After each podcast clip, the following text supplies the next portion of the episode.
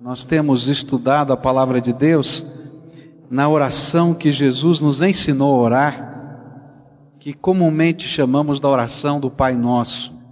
No capítulo 6 de Mateus, no versículo 13. Mateus, capítulo 6, versículo 13.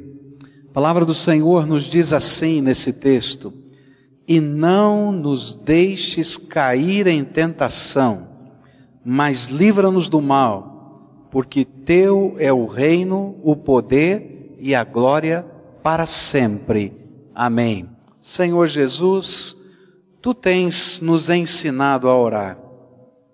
Tu ensinaste os teus discípulos, tem falado ao nosso coração e nós temos aprendido tantas coisas do Senhor. E nesta hora, Pai, quando vamos falar da tua proteção, da maneira como o Senhor pode nos cercar e nos acolher na tua graça e nos proteger. Que o teu Espírito Santo abra os nossos olhos espirituais, a nossa mente, o nosso coração, para que não apenas entendamos a tua palavra, mas que ela seja aplicada a nós pelo teu Espírito. Escuta, Deus, o nosso clamor, é aquilo que oramos em nome de Jesus. Amém e amém.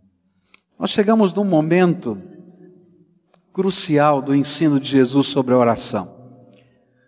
Ele nos ensinou que orar era entender quem é Deus e adorá-lo.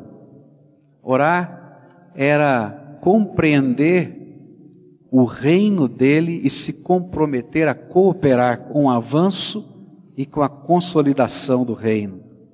Orar era estar sempre submetendo-nos a ele colocando a nossa vontade debaixo da autoridade que só Ele tem. Orar era olhar para a vida e saber que de Deus vem toda a nossa provisão e então temos liberdade de pedir o pão de cada dia. Orar é buscar perdão, restauração para a nossa vida e assumir compromissos em sermos perdoadores e restauradores dos outros. Mas agora ele nos mostra a necessidade de constantemente buscarmos a sua proteção sobre as nossas vidas. E ele coloca em destaque algo que às vezes nós não compreendemos muito bem, ou às vezes nós, pela correria da vida, e quem sabe até porque estamos tão focados nesse mundo material, não levamos tão a sério ele coloca em destaque como motivo de oração o nosso preparo e a busca da proteção divina para aquilo que chamamos de batalha espiritual. Um enfrentamento com o inimigo e com as suas ferramentas nesta terra. Ele está chamando a nossa atenção para que nós tenhamos discernimento de que existe uma batalha acontecendo na minha vida e na sua vida. E que ela se revela de uma maneira muito concreta e muito natural no meu dia a dia. Essa batalha espiritual não está acontecendo lá nas regiões celestes, mas ela está acontecendo aqui nos enfrentamentos do meu dia a dia, na minha vida, nas coisas que estão no meu coração, nas coisas que estão acontecendo ao meu redor e até nas maneiras como o inimigo tenta obstacular tenta atrapalhar o andar do servo de Deus. E por isso, ele nos ensina a pedir duas coisas a Deus. Não nos deixes cair em tentação. A primeira. E a segunda, livra-nos ou liberta-nos do poder ou da intervenção do mal, e muitos estudiosos traduzem esse texto como do maligno, a intervenção ou a batalha do maligno. Eu pedi para o Paulo Davi nos ajudar a entender um pouquinho como é que essa batalha espiritual ela toma forma concreta dentro da nossa casa, dentro da nossa família, dentro do nosso dia a dia, e às vezes a gente não está nem percebendo que aquilo é uma batalha espiritual. Há coisas que estão acontecendo na sua casa que fogem ao seu controle, que vão além da sua capacidade, que vão além de toda a sua é, intenção de ajudar os seus filhos, o seu marido, a sua esposa, e que de fato é uma batalha espiritual. Paulo Davi nasceu num lar evangélico, ele é filho de pastor, mas muita coisa aconteceu na vida dele que talvez você não pudesse nem imaginar que fosse uma batalha espiritual e de fato foi. E dizer um pouquinho, um dia você vem para falar tudo, né? Mas só para dizer como é que essa história, como é que foi aí a tua história de vida e essa batalha espiritual na tua casa e no teu coração. Nasci num lar evangélico, como o pastor colocou aqui, filho de pastor, líder de igreja. Tive a oportunidade de crescer no contexto cristão, nos ensinos, na Bíblia, na palavra, na escola dominical, entendendo, decorando textos. Um dos meninos que mais decorava versículo na Bíblia, sempre ganhava naquelas competições de gincana bíblica que existia. Um forte ardor no coração para missões, e algumas vezes já compartilhei isso aqui com vocês em alguns momentos. E ao crescer, mas tem uma, um ponto interessante. Eu lembro de uma musiquinha que eu cantava com a minha irmã, eu devia ter uns nove anos. E essa música dizia assim: ó, Deus cuida de mim, Deus cuida de mim. Como um jardineiro cuida da flor no jardim, assim Deus cuida de mim. E todos os lugares que nós íamos com a família, eu e minha mãe era convidado para cantar essa música. Chegávamos lá, cantávamos os dois bonitinho lá. Interessante é que eu podia perceber esse cuidado de Deus e até o amor de Deus, mesmo quando criança, se revelando na minha vida. Mas vim para Curitiba já aos 17 anos para alcançar um sonho. Meu sonho sempre foi ser músico profissional em estúdio. Sempre compartilho com o pessoal que aos nove anos de idade eu riscava o nome de músicos em capa de discos do meu pai e escrevia o meu. Eu falava assim: ó, um dia eu vou ver meu nome em capa de disco, pai. Aos nove anos. Fiz minha primeira gravação aos 16, lá em São Paulo. Depois vim para Curitiba. E aqui continuei me envolvendo com a igreja, me envolvendo com os projetos da igreja, até que um determinado dia eu tinha escrito alguns arranjos para a orquestra da igreja e tinha um rapaz sentado naquele culto ele tinha ido visitar aquele dia, terminou, ele quis saber quem que era que tinha escrito aquelas músicas. Me apresentaram para ele e falou assim: Olha, eu sou é, proprietário e ao mesmo tempo responsável por uma orquestra de jazz em Curitiba, nós tocamos na alta sociedade e tal. Eu gostei demais dos arranjos que você fez. Eu queria que você começasse a escrever alguns arranjos para mim.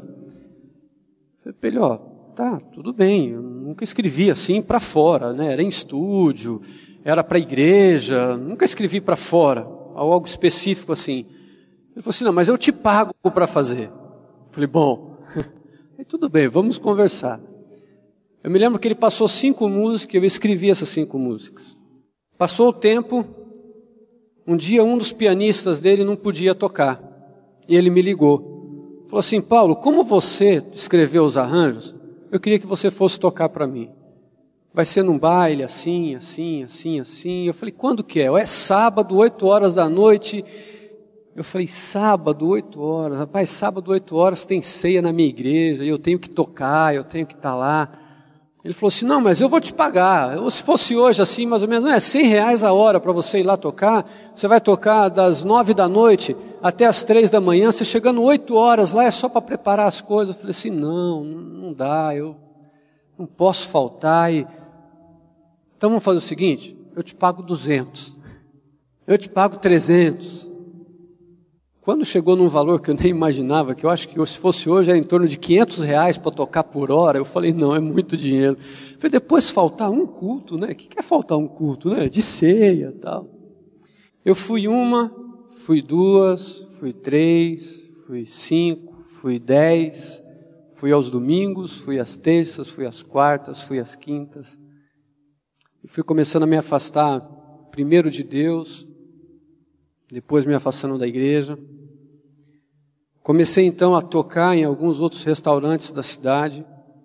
Entrei numa crise emocional muito grande, que me consumia dia e noite.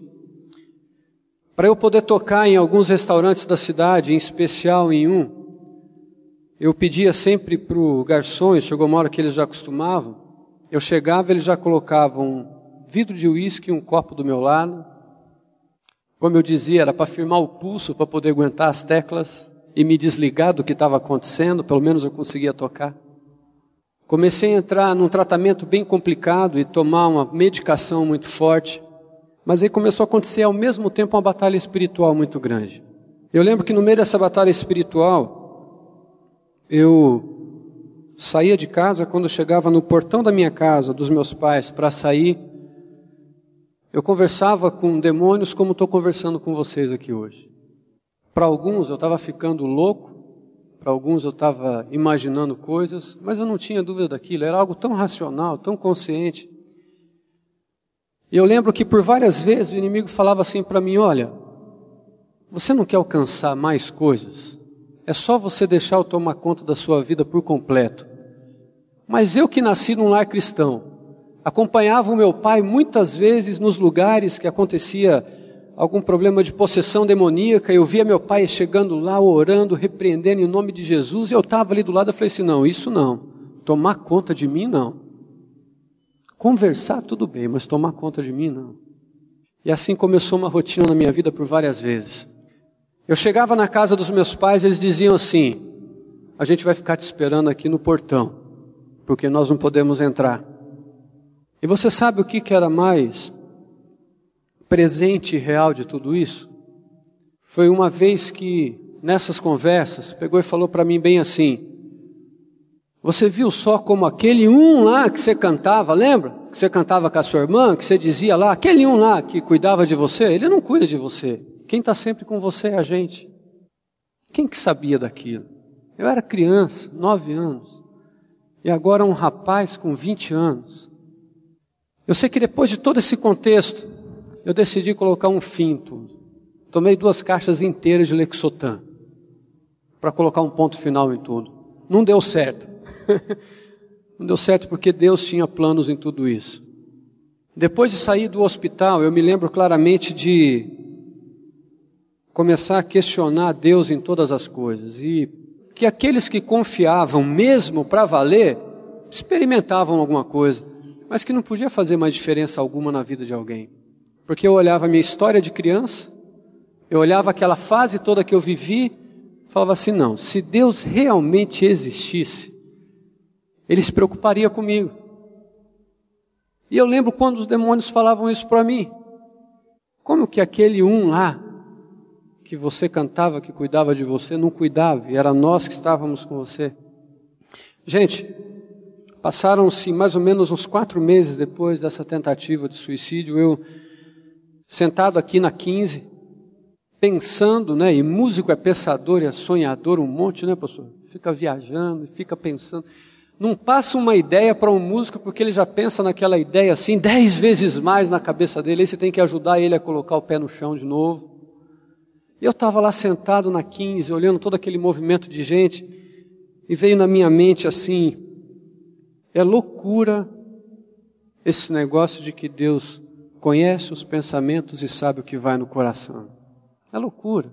Eu olhava aquele monte de gente, falei, isso é impossível, olha o tanto de gente aqui, olha quantas pessoas aqui.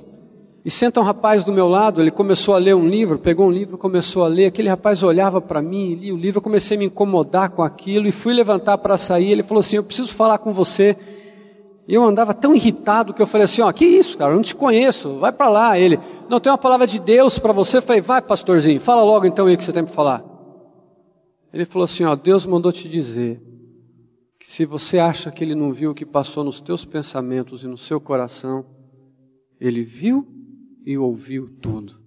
Eu me lembro que isso aqui me amoleceu na hora. Eu voltei quase gateando para aquele mesmo banco que eu estava sentado, chorando como uma criança. E falando, Deus, eu não consigo imaginar como é que o Senhor está conseguindo me ver no meio de tudo isso. E eu lembro como que um sonho, aquele mesmo momento, na frente de um monte de gente, e olhava para aquelas pessoas, aquelas pessoas olhavam para mim e falavam assim: diga alguma coisa. E eu ficava com o microfone na mão olhando para elas e não sabia o que dizer. E uma paz começou a entrar dentro do meu coração e falou assim: Isso um dia vai acontecer na sua vida. Eu confesso para você que eu fiquei num conflito enorme naquele momento, mas fui me permitindo experimentar. Sabe aquele negócio que, Deus, é o Senhor mesmo, então hoje eu queria viver isso. Deus ia lá e cuidava daquilo. Foi tão especial ontem à noite, para encerrar, voltando com a minha esposa, de um casamento que eu tinha ido realizar, e nós passamos na frente de alguns desses restaurantes. Eu falei para ela assim, amor, sabe esse restaurante aqui, ó? Cansei de tocar nesse restaurante aqui, enchendo a cara para conseguir. Hoje venho aqui fazer casamento.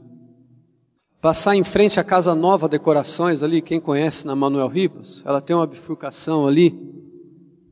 Não foram uma nem duas vezes eu dormi até hoje tem lá um cercadinho que eles fizeram assim com a muretinha, e eu dormi lá dentro daquele cercadinho para não chegar na casa dos meus pais embriagado. Mas é bem eu passar com os meus filhos hoje e falar assim: filho, o pai é uma prova viva de que Deus existe, ele pode transformar. O pai é uma prova viva de que qualquer batalha espiritual que eu possa viver ou sofrer, se Deus está comigo, está à minha frente, eu sou vitorioso porque ele venceu por mim. É tão gostoso hoje poder me envolver com a minha família e poder dizer para eles assim: olha, o que está acontecendo? Está acontecendo isso, isso, isso. Se isso é batalha espiritual, vamos orar juntos, porque eu sou uma prova viva de que Deus pode transformar essas coisas. Deus é tremendo, não é? Agora, tem coisas que acontecem que estão fora do nosso controle. Eu pedi para o Paulo Davi dar esse testemunho dele, porque aquilo que aconteceu na vida dele tem a ver com essa oração que Jesus quer que a gente ore. O que Jesus quer é não nos deixes cair em tentação. E o interessante foi que a primeira tentação veio dentro da igreja. Ele estava ensaiando, ele estava cantando, participando, escrevendo os arranjos. Chegou alguém lá, não é isso? E começou a trabalhar a mente e o coração dele. E quando a gente começa a enredar pelos caminhos sinuosos, a gente vai entrando na dinâmica de alguém que não quer o nosso bem, que é Satanás.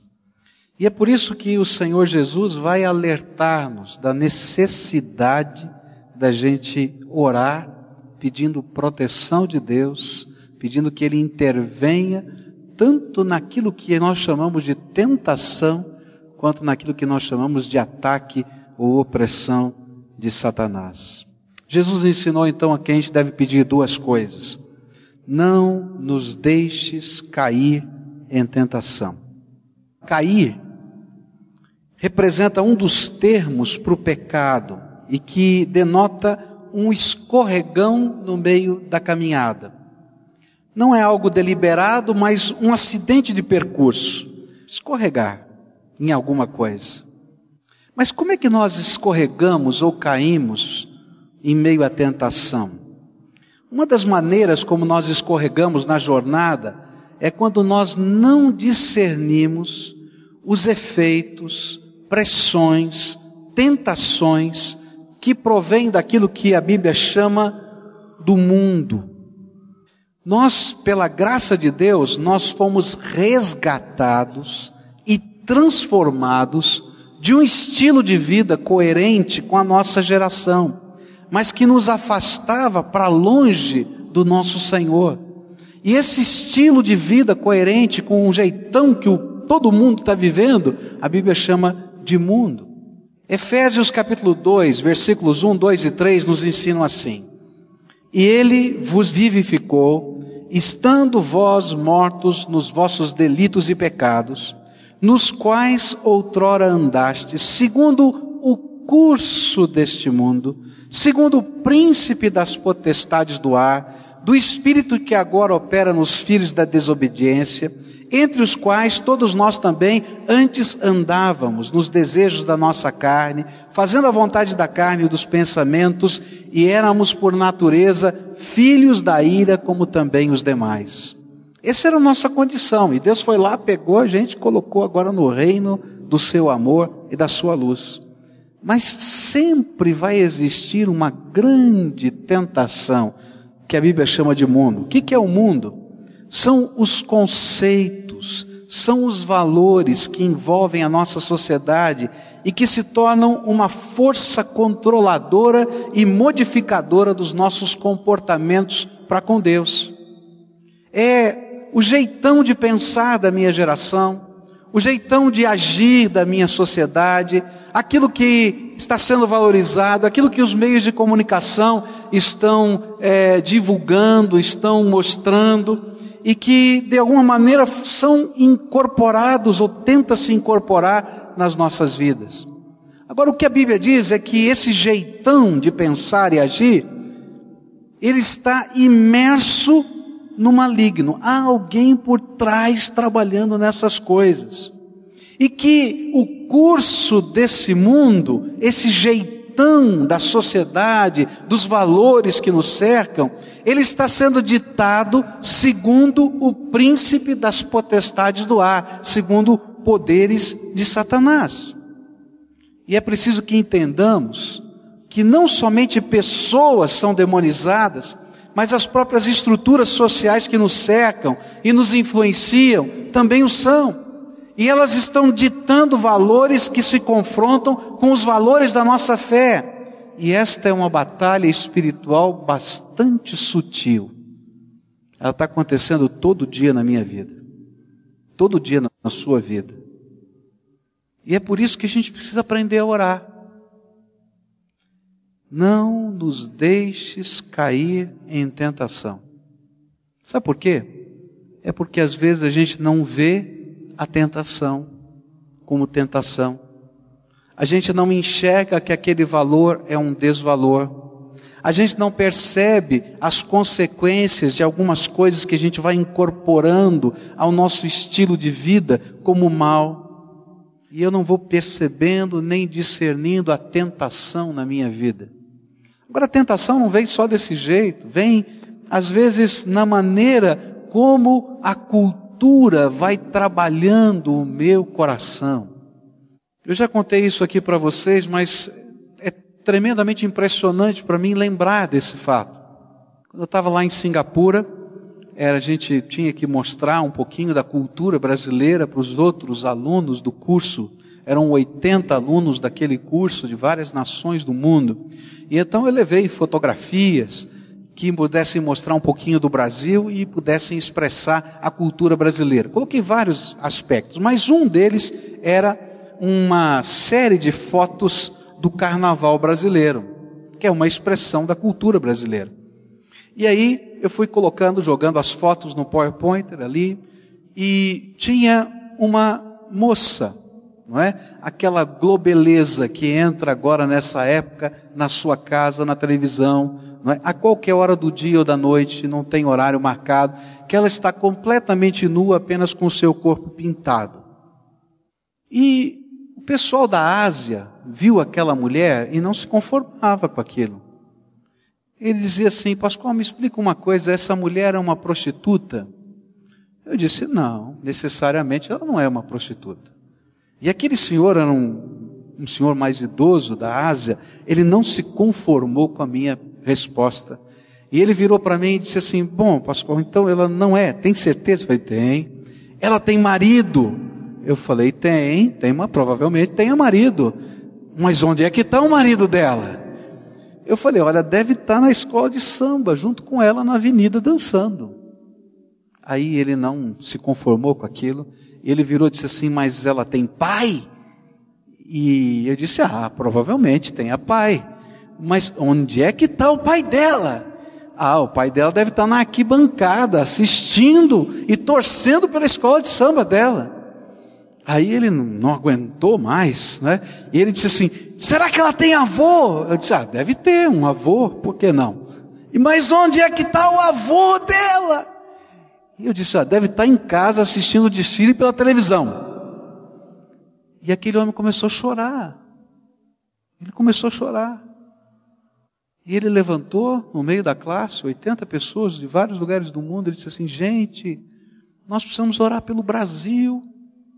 Satanás está destruindo as famílias no Brasil e eles não perceberam. Eles não estão enxergando o que está acontecendo. Vamos orar por eles, vamos orar pela igreja, vamos orar pelos seus líderes. Eles não estão vendo, eles não estão vendo. E ele chorava. E sabe o que é que me angustiava? É que eu estou tão acostumado a ver a globeleza entrar na televisão, que aquilo não me faz chorar pela minha terra, pela minha nação. Quando Jesus nos ensinou a orar dessa maneira, não nos deixes cair em tentação. Nós estamos pedindo para Deus que abra os nossos olhos para entender que existem forças que estão acontecendo de uma maneira muito concreta no meio da minha sociedade, nos valores lá dentro da minha escola, no jeito que as pessoas pensam sobre o meu trabalho, naquilo que eu estou fazendo no meu dia a dia. Não, todo mundo faz, mas que está contra a vontade de Deus, e eu vou achando aquilo tão normal, tão simples. E quando eu vejo, eu caí e me quebrei e me arrebentei. Porque Deus não pode abençoar o pecado na nossa vida. E muitas vezes nós não discernimos o pecado que se aproxima com a sua sutileza, envolvendo as coisas do dia a dia da gente. Ah, todo vendedor faz isso. Ah, não. Todo comerciante tem que ser assim. Não dá. Ah, todo jovem tem que fazer desse jeito, senão não pode. Ah, todo mundo. Gente, não interessa todo mundo. O que me interessa é o que Deus tem para minha vida. E se eu não entender isso, eu vou escorregar e vou cair. E quando a gente ora essa oração, a gente está dizendo: Deus, me livra. Deus, não permita Senhor, abra os meus olhos.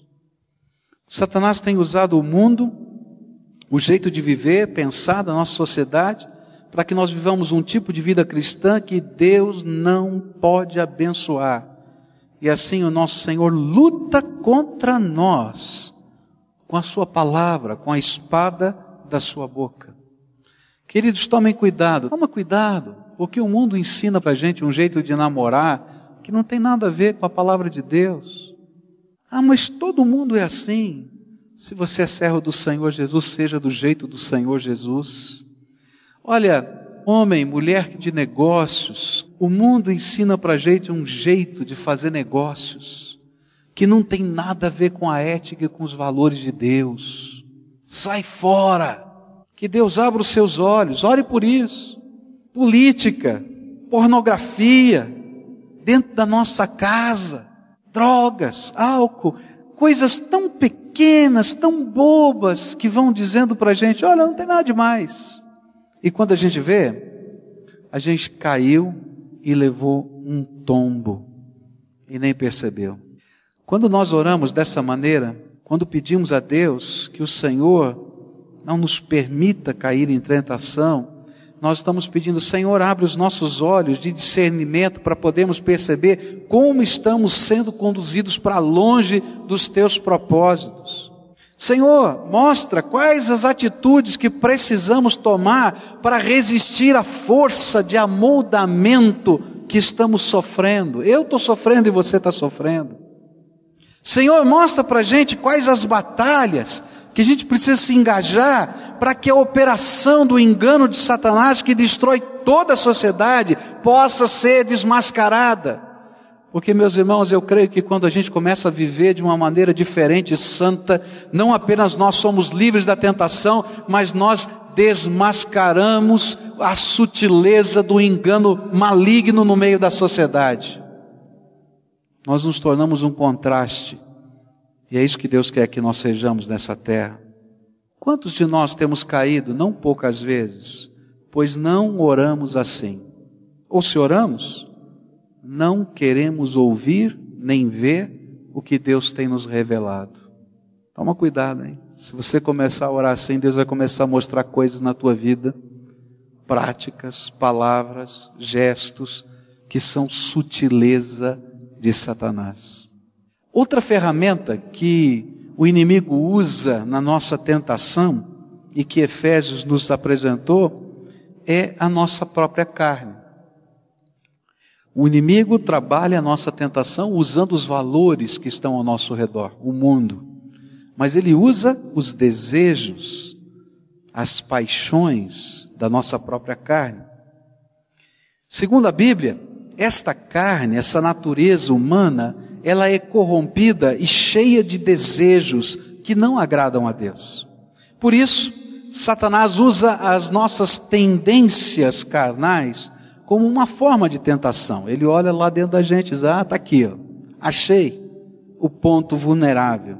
A fim de que nós estejamos tendo que optar e optemos em desobedecer a Deus e a começar a obedecer às tendências da nossa natureza, natureza decaída. A carne se manifesta através dos desejos de posse, poder e prazer. Como se o alvo máximo da nossa existência se resumisse nesses três desejos. Se eu tiver, eu sou feliz. Se eu desfrutar, eu sou feliz. E se eu controlar, eu sou feliz. O que passa disso não é vida. E se você olhar, você vai perceber que o mundo está reafirmando os desejos da carne. Você tem que viver essas coisas. Se você não tem, não é. Se você não desfruta, não viveu. E se você não controla, não tem poder, então você não é ninguém. É interessante que o inimigo usa e trabalha essas coisas. Como é que ele faz isso? A Bíblia nos mostra como foi lá no passado. Você lembra da história de Balaão? Balaão foi contratado por um rei que viu o avanço do povo de Deus em direção à terra prometida, percebeu que esse era um povo que tinha algo diferente de Deus ou algo espiritual acontecendo e que eles não conseguiriam enfrentá-lo. Então ele contratou o maior macumbeiro, o maior mandingueiro que existia naquela época, chamava-se Balaão, e disse: Olha, eu vou pagar para você fazer um despacho contra esse povo. E Balaão disse: Olha, eu não posso fazer um despacho contra esse povo. Não pega, porque contra eles não tem jeito. Não tem encantamento que pegue. Essa é uma bênção para você saber, né? Está lá na palavra. Não tem jeito, não pega. Mas eu vou dar uma dica para você como é que você pode derrubar esse povo. Você introduza no meio desse povo algumas mulheres da sua nação que os levem a adulterar e a pecar através da promiscuidade sexual. E você introduza alguns ídolos naquele lugar. E aí não precisa de mandinga, porque o Deus deles vai lutar contra eles, porque Deus não abençoa pecados. E aí, Baraque, esse rei, ele vai fazer exatamente isso. Ele se mostra alguém amigo do povo e dá alguns benefícios. E o que acontece é que Deus julga aquela nação. Como é que o inimigo trabalha com a nossa carne? Ele vai mostrando os desejos do nosso coração, ele vai colocando, ele vai abrindo uma portinha aqui, uma portinha ali, e quando eu vejo, eu estou envolvido pelas paixões do meu coração. Se o segredo da vida no espírito é a submissão a Deus, o segredo da tentação é nos induzir à rebeldia, acenando com as possibilidades de saciarmos aos desejos da nossa carne corrompida. E aí o inimigo luta conosco, aproveitando-se justamente das nossas fraquezas. Todos nós, não tem ninguém na face da terra que não viva pressões da sua carne decaída. Não existe um ser humano que não viva pressões da sua carne decaída.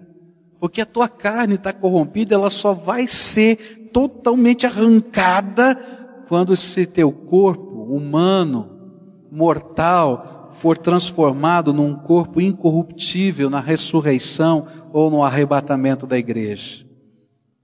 Todos nós vivemos. Todos nós temos desejos normais de possuir coisas. Faz parte da nossa natureza. E então Satanás nos convida a fazer do anseio pelas posses o alvo da nossa existência, do desejo do prazer o alvo dos nossos sonhos.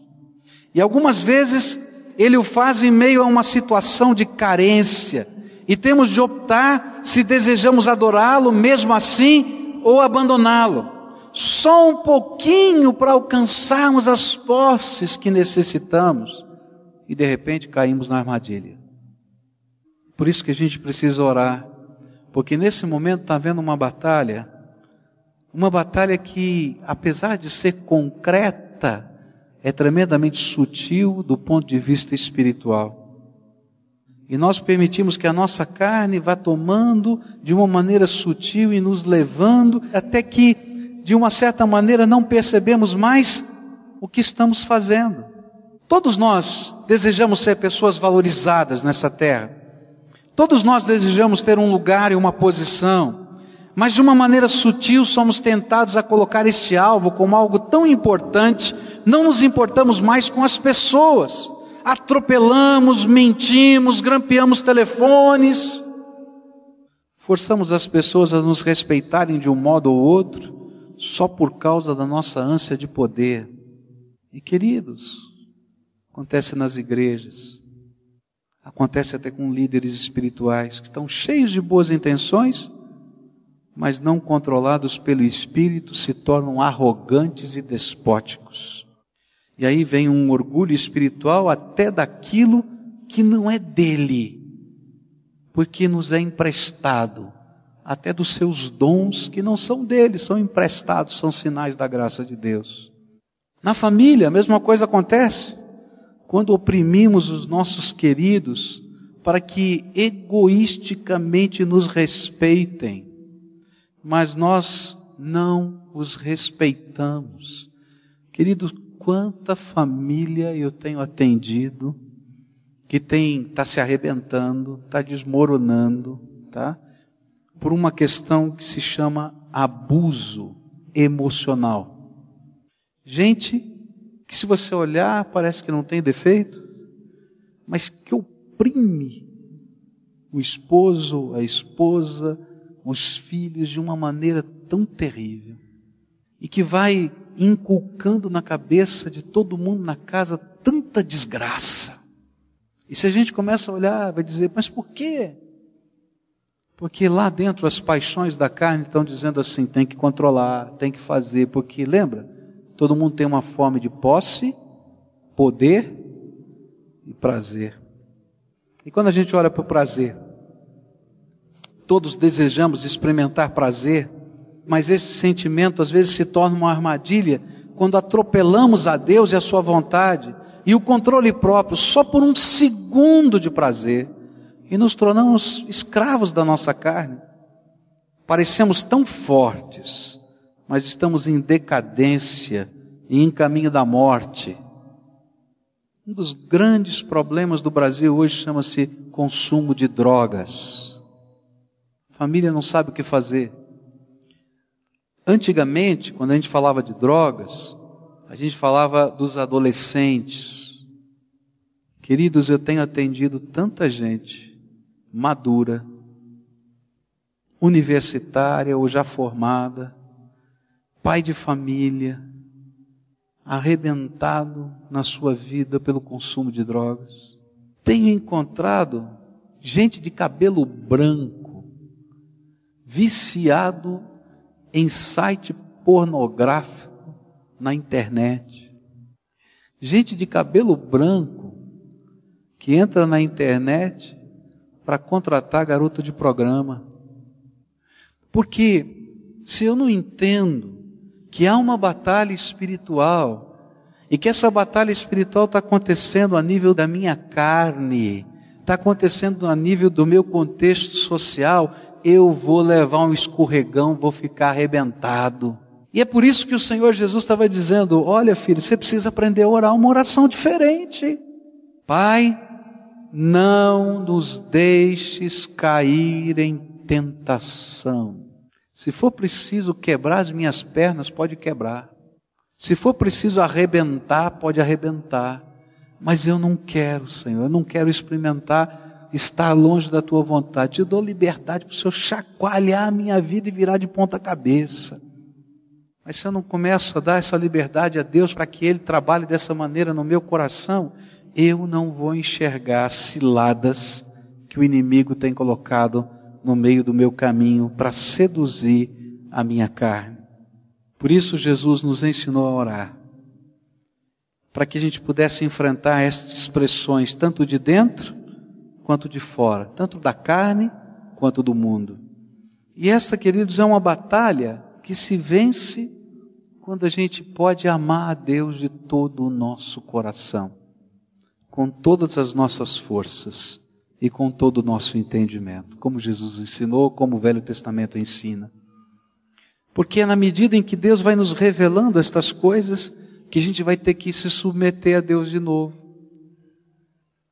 Às vezes a gente tem vontade de dizer, pai, eu gostaria muito, mas ele vai dizer: Filho, não é bênção na tua vida. Ah, mas pai, eu gostaria muito, mas não é bênção na tua vida. Abre os teus olhos.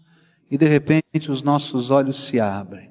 Estava conversando de uma família, uma família que passou muita necessidade, tinha uma demanda na justiça muito grande, poderia receber muito dinheiro com aquela demanda na justiça.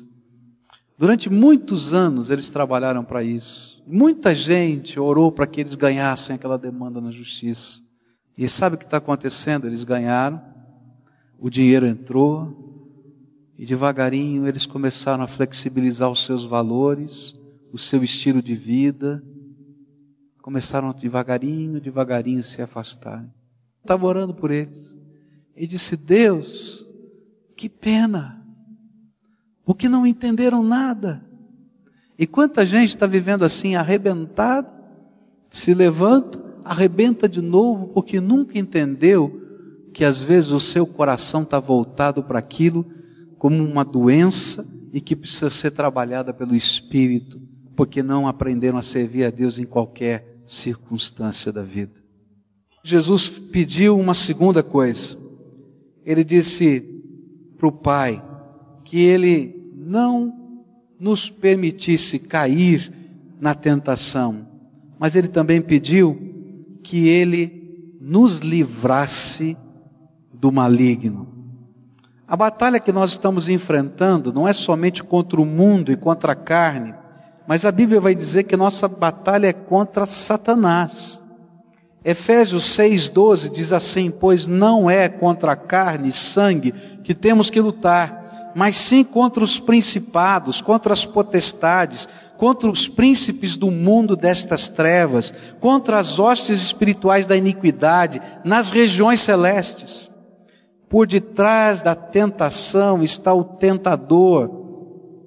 Mas quem ele é? Ele é Satanás, o adversário ou o inimigo, aquele que acusa alguém diante dos tribunais, os judeus acreditavam que no céu havia um anjo que tinha a tarefa de acusar os homens diante de Deus, atuando como um fiscal do tribunal eterno. E esse anjo era Satanás, porque cumpria com a função de um Satanás, de um acusador. Ele é o diabo, o caluniador. E essa palavra passa a significar tudo o que é anti-humano e antidivino. E Jesus nos ensina que devemos pedir que sejamos libertos deste poder destruidor. Este anjo caído, enquanto criatura, é mais poderoso do que nós. Mas enquanto filhos de Deus resgatados no poder do sangue de Jesus, ele já está derrotado. Por isso, eu só posso ganhar essa batalha contra o inimigo se eu usar as armas do Todo-Poderoso, porque as minhas não funcionam. Olha só o que a Bíblia diz em 1 João 4, verso 4: Filhinhos, vós sois de Deus e já os tendes vencido, porque maior é aquele que está em vós do que aquele que está no mundo. Deus já venceu e nós podemos vencer. Mas o inimigo mesmo, Satanás, investe sobre as nossas vidas para nos induzir ao pecado e à distância de Deus. E a nossa batalha se torna uma batalha tremendamente fora da realidade. Enquanto eu estou lutando com a carne e com o mundo, eu posso enxergar os meus inimigos, valores, sentimentos, paixões. Mas quando eu começo a lutar contra o maligno, aquele que está por trás do mundo e por trás do insuflar os desejos da carne, eu estou lutando com alguém que é invisível. E alguém que é mais poderoso do que eu enquanto natureza, enquanto criação, mas que já está sendo derrotado por causa daquele que habita o meu coração, Jesus Cristo, Senhor da minha vida. Porque maior é aquele que habita em nós do que o inimigo que está no mundo. E há batalhas, queridos, que nós só vamos vencer com a intervenção do Todo-Poderoso, com Deus mexendo dentro da vida, dentro da alma. Por isso a gente precisa aprender a orar. Não nos deixes cair em tentação eu não estou enxergando. Quanta besteira estou fazendo. Mas também eu tenho que pedir, Senhor, livra-nos do maligno que está batendo na porta da minha casa. E sabe, quando vem um decreto do Todo-Poderoso que está sentado no seu trono, não tem poder no céu, na terra, nem debaixo da terra que possa, com o decreto do Todo-Poderoso, a favor da nossa vida. Há algumas batalhas que você está vivendo que você precisa da graça de Deus para enxergá-las, para discerni-las e para tomar decisões. Porque quando a gente pede para Deus nos livrar ou não nos deixar cair em tentação, não significa que Deus vai fazer da gente, colocar a gente numa redoma de vidro e o pecado não vai poder chegar em nós. Não é assim que funciona. Deus vai nos mostrar, vai nos alertar e vai nos capacitar. Mas nós teremos que tomar decisões. E Deus, pelo seu Espírito, vai dizer: não ceda um milímetro porque se você ceder um milímetro, você vai ceder tudo para o inimigo. Mas há outros momentos que a gente vai estar tão enredado, tão enrolado, que a gente não vê saída. Que a batalha está tão difícil que a gente não vê alternativa. E aí a gente vai dizer: Senhor Jesus, salva-me. Senhor Jesus, intervenha. Senhor Jesus, vem, liberta. Senhor Jesus vem, arranca aquelas coisas que o inimigo tem colocado como marcos da minha derrota na minha própria vida. E a gente vai ver o poder de Deus se manifestando de uma maneira incrível. Incrível. Às vezes o maligno tenta nos assustar, porque é uma batalha espiritual. Às vezes ele tenta nos amedrontar. Mas que tremenda quando a gente vê o poder do Todo-Poderoso em nós, agindo e nos livrando. Eu tenho meditado já há meses essa oração, Senhor, não me deixe cair em tentação. E olha, cada vez que eu oro assim, Deus começa a chacoalhar a minha vida, porque Ele começa a revelar os meus pecados. e é ruim, né? A gente vê quem a gente é de verdade. E tenho orado. Senhor, livra-nos do maligno, porque há alguém trabalhando para derrubar, para destruir, para acabar. E você nem estava percebendo. Pequenas coisas que você está flexibilizando, pequenas coisas que você está deixando ficar. Ah, não precisa ser tão radical assim. E hoje o Espírito Santo de Deus está abrindo os teus olhos para você enxergar, a tomar as armas do Espírito e dizer: Senhor, eu vou me comprometer contigo de cabeça aos pés, sem uma vírgula. E talvez estas coisas sejam tão sérias que você tenha medo de tomar essa decisão, porque elas implicarão em algumas tomadas de posição lá no teu trabalho, lá na tua casa, lá no teu dia a dia. E Deus hoje está te dando uma oportunidade para você tomar essa decisão e tomar coragem dos acertos necessários. O Deus Todo-Poderoso não desistiu de você. E Ele tem poder para entrar e expulsar todo o poder das trevas, que esteja dentro ou fora, no dia a dia da tua vida ou não, amarrando você ou não porque Ele é aquele que nos livra do maligno.